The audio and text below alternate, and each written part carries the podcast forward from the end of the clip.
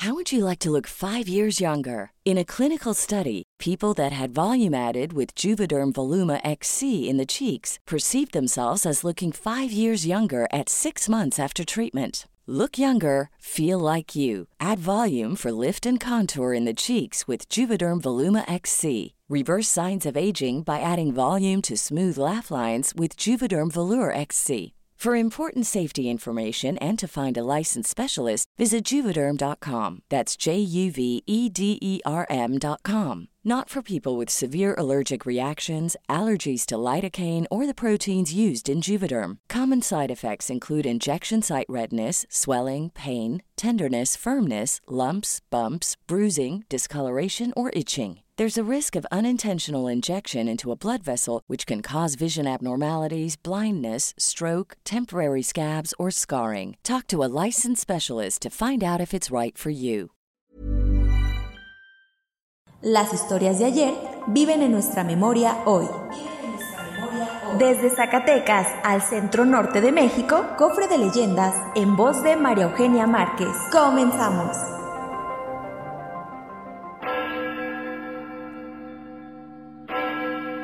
El fantasma del campanario. Leyenda zacatecana. Pues la leyenda que les queremos contar el día de hoy es una leyenda de Fresnillo, Zacatecas. Fresnillo, Zacatecas es una ciudad de las más grandes del estado que está a 60 kilómetros al norte de la ciudad capital. Uno de los municipios más prósperos de este estado.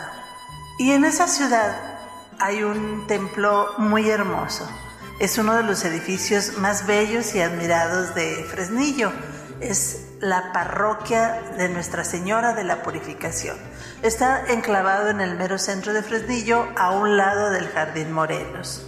En el altar central podemos ver que está una imagen de la Virgen. Es la imagen que recuerda el día de la presentación al templo y la purificación de María, según se hacía eh, de acuerdo a la ley hebrea. Por eso el nombre de la parroquia es el, de la purificación. Y los habitantes del mineral pues la celebran cada 2 de febrero porque es el día de la Candelaria. Pues ocurre que en este templo, ya ven que en la época de la cristiada cerraron templos, hubo pues un desorden por ahí entre culto y gobierno, pero ya por los años de 1930, cuando el templo se reabre, comienzan los sacristanes a percibir ya de manera como pues más consciente ciertas sensaciones que a lo mejor antes de la guerra cristera también las habían percibido, pero ni cuenta se habían dado. Eran como breves visiones que le achacaban a la vista cansada, a la penumbra del templo, a los nervios alterados, al cansancio, etcétera pensaban que era producto de su imaginación. Pero luego de vez en cuando empezaron a sentir, ya no nada más como a percibir o ver, sino a sentir como una presencia, como oír el susurro de una palabra con tintes violentos, cosas de ese estilo. Pero los sacristanes, pues ellos seguían en su labor y no ponían atención. Pero luego ya no solo fueron los sacristanes los que empezaron a comentar esos sucesos. Ya ven que en todos los templos, sobre todo en aquellos años, pues había varios monaguillos, de esos monaguillos bien traviesos. Yo me acuerdo de una loquita de Jerez Zacatecas que decía, si quiere que su hijo sea diablillo, métalo de monaguillo.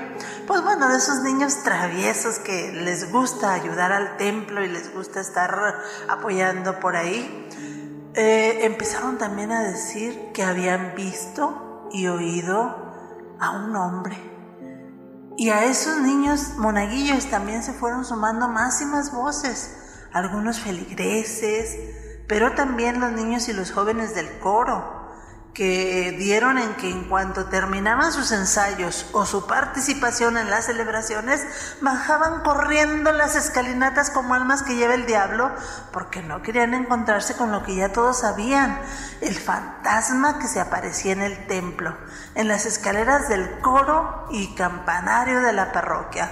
Los que lo habían visto Todos decían que era un tipo con un uniforme de militar, color azul, con tremendos bigotes y un rostro adusto que trataba de esconder abajo de un kepi. Pero que si la luz, poquita aunque fuera, se filtraba un poco en las oscuras escaleras, en un momento que se lo toparan, había quien había visto su rostro ensangrentado y pelando tremendos ojos.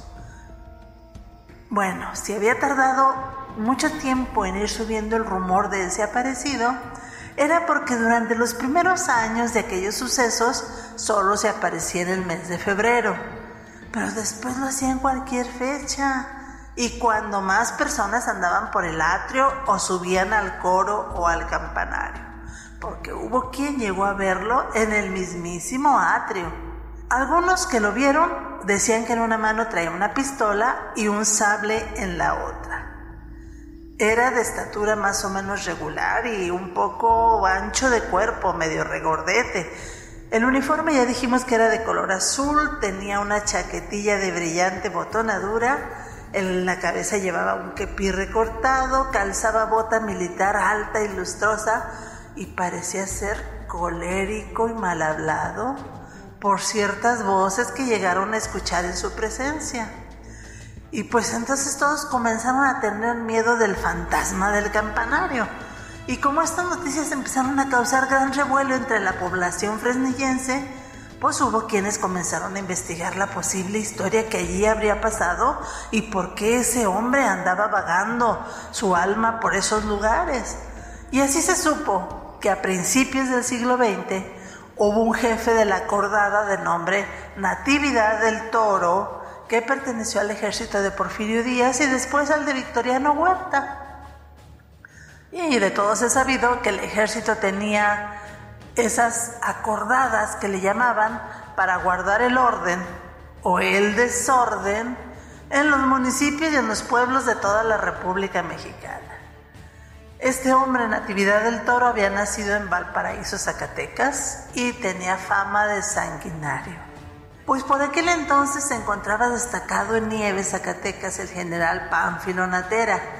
Y cuando ocurrió la muerte de Madero, él se mantuvo fiel a sus ideales, a esos ideales maderistas, y comenzó a combatir a aquellos que se habían pasado al bando huertista, como era el caso de el comandante de la cordada de Fresnillo, Natividad del Toro.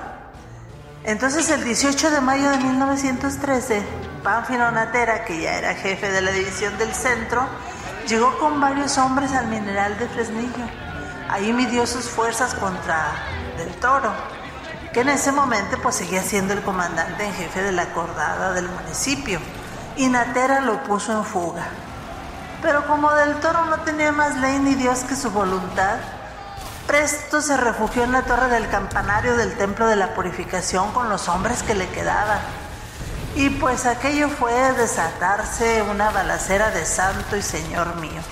Porque balazos pasaron zumbando hacia abajo, pero también muchos pasaban zumbando hacia arriba de parte de los hombres del general Natera, que no lograba que su enemigo bajara del campanario.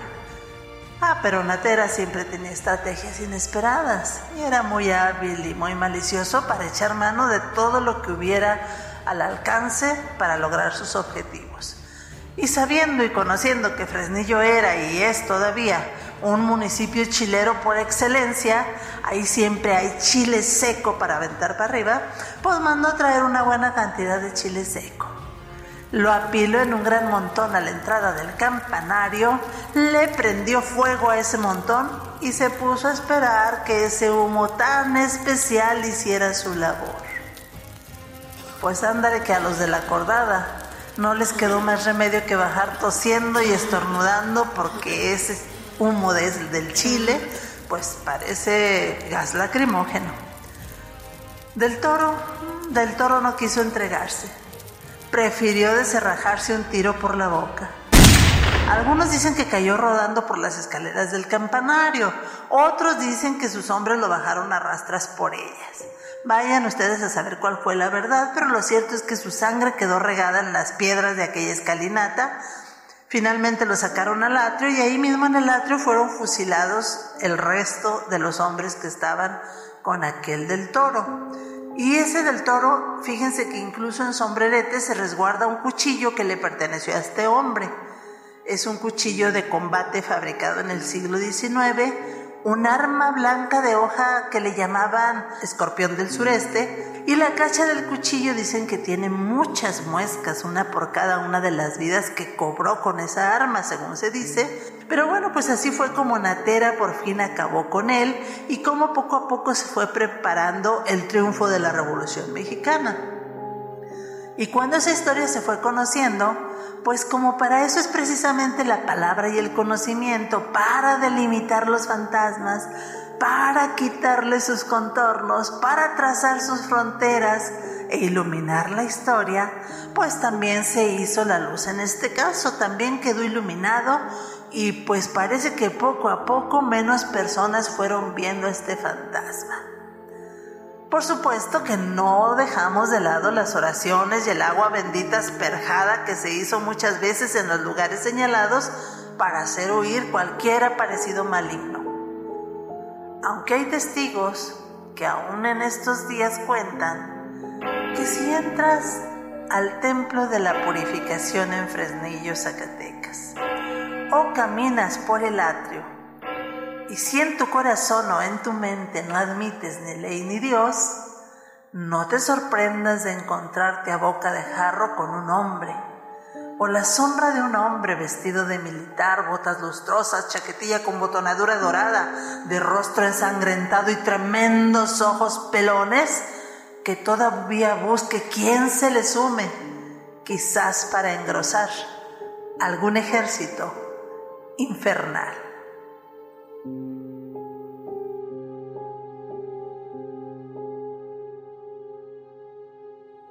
El cofre se ha cerrado.